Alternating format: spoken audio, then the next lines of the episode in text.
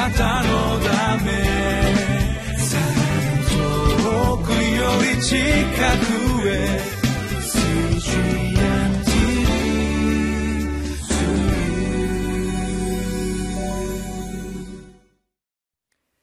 6月15日のリビングライフの時間です。私はウエスレアンホーリネス教団の玉川キリスト中央教会牧師本間と申します。今日は使徒の働き6章。1節から7節の御言葉をご一緒に読んでまいりましょう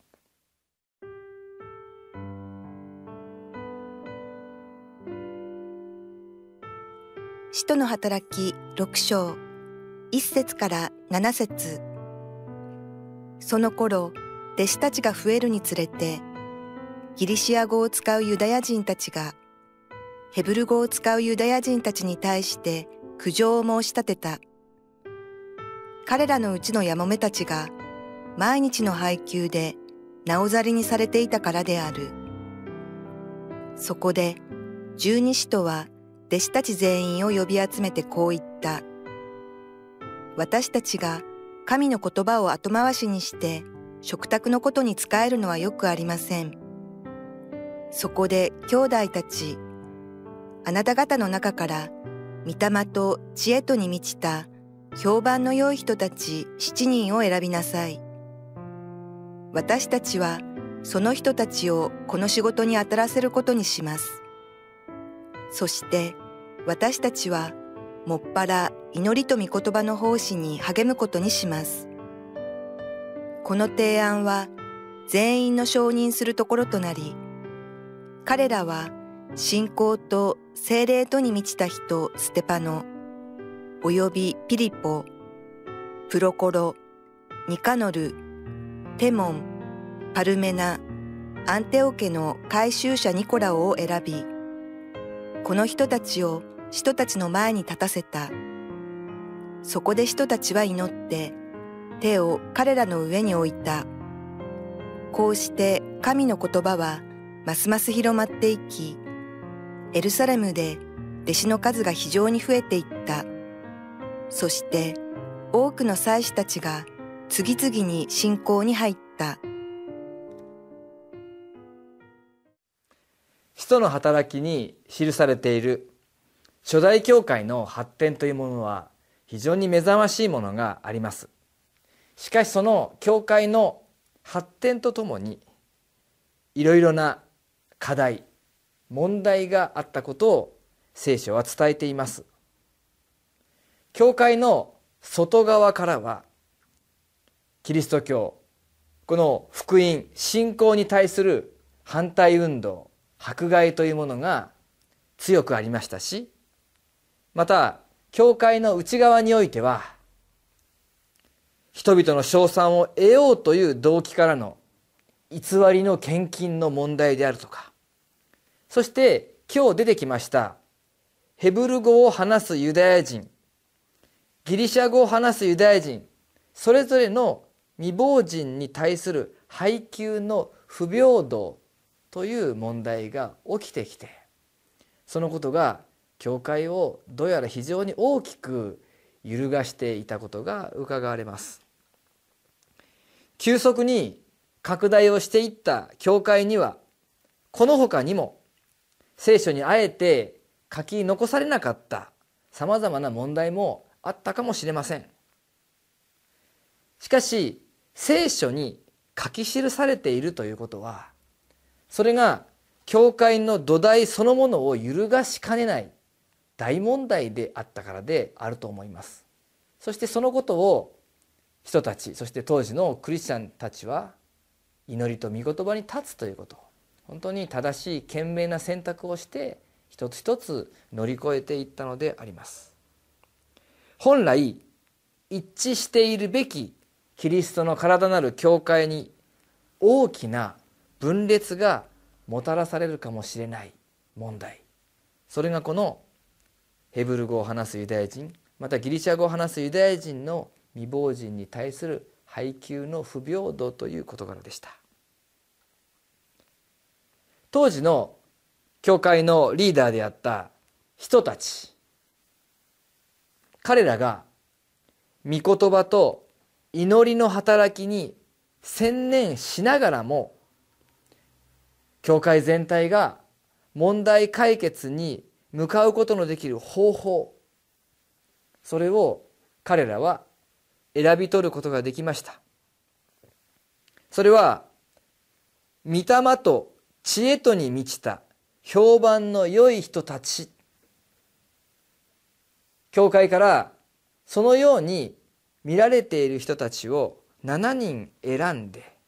そして彼らをこの問題の解決もしくはその配給というものが平等に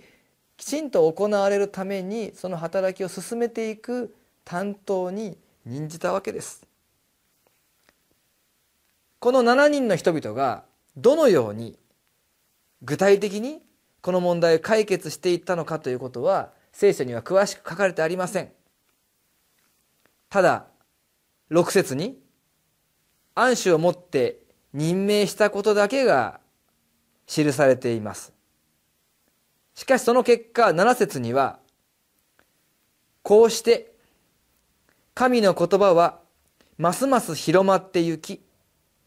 エルサレムで弟子の数が非常に増えていったあります。伝道の働きが祝福されクリスチャンたちがたくさん生み出され教会が大きくなっていく中で直面した問題ではありましたけれども御言葉と祈りに立つそのことをしっかりと守りながらその問題を解決し乗り越えていったことによってさらに教会の宣教の働きが進んでいったと。ここに書かれているのであります。教会の在り方の中で問題が起きた時も優先順位として人たちがもっぱら祈りと御言葉の奉仕に励むことが妨げられてはならないということをしっかりと守ったことが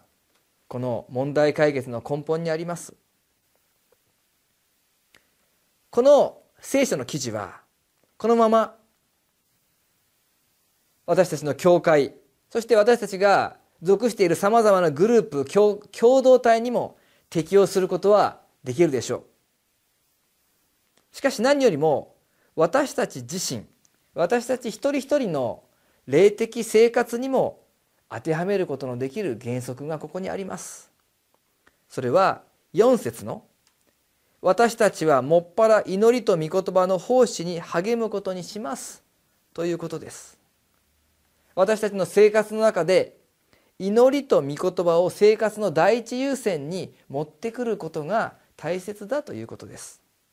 しかしそれを妨げるさまざまなことがあります。私自身を顧みてみるならば忙しさ。それから不安から来る祈りの欠如。それが私にとっての祈りと御言葉を生活の第一優先から引き下ろす要因となっています。不安だからこそ祈るという人もたくさんおられると思いますけれども不安が強すぎると神様に対する期待が非常に小さくなってしまうという弱さを自分自身の中に覚えます。ですから忙しいこの現代社会にあって私たちが祈りと御言葉を第一優先にするということは非常に重要なそれこそ霊的な戦いであるということができます。サタンは常に私たちの祈りの祭壇を崩そうとしています。そしてもしかしたらいとも簡単に負けてしまっているという私たちの現実があるかもしれません。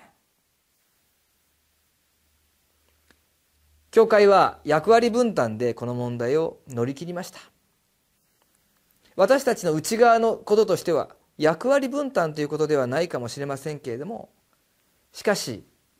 どうしたら祈りと御言葉が生活の中で第一優先になるのかということに対して私たちはもっともっと信仰のエネルギーを注いでいくべきではないでしょうか。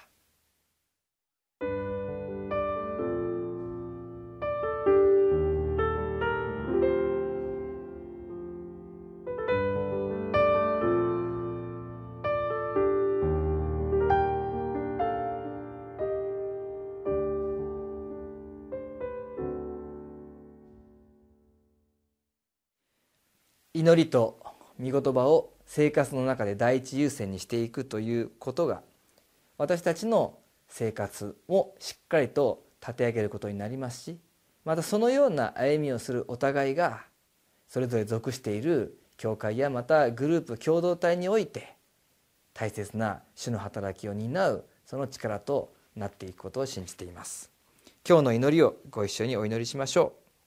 う。弱い私に尊い働きを任せてくださり感謝します。共同体で与えられた役割を果たす時いつも神様の御心を尋ね心を尽くして仕えることができますように。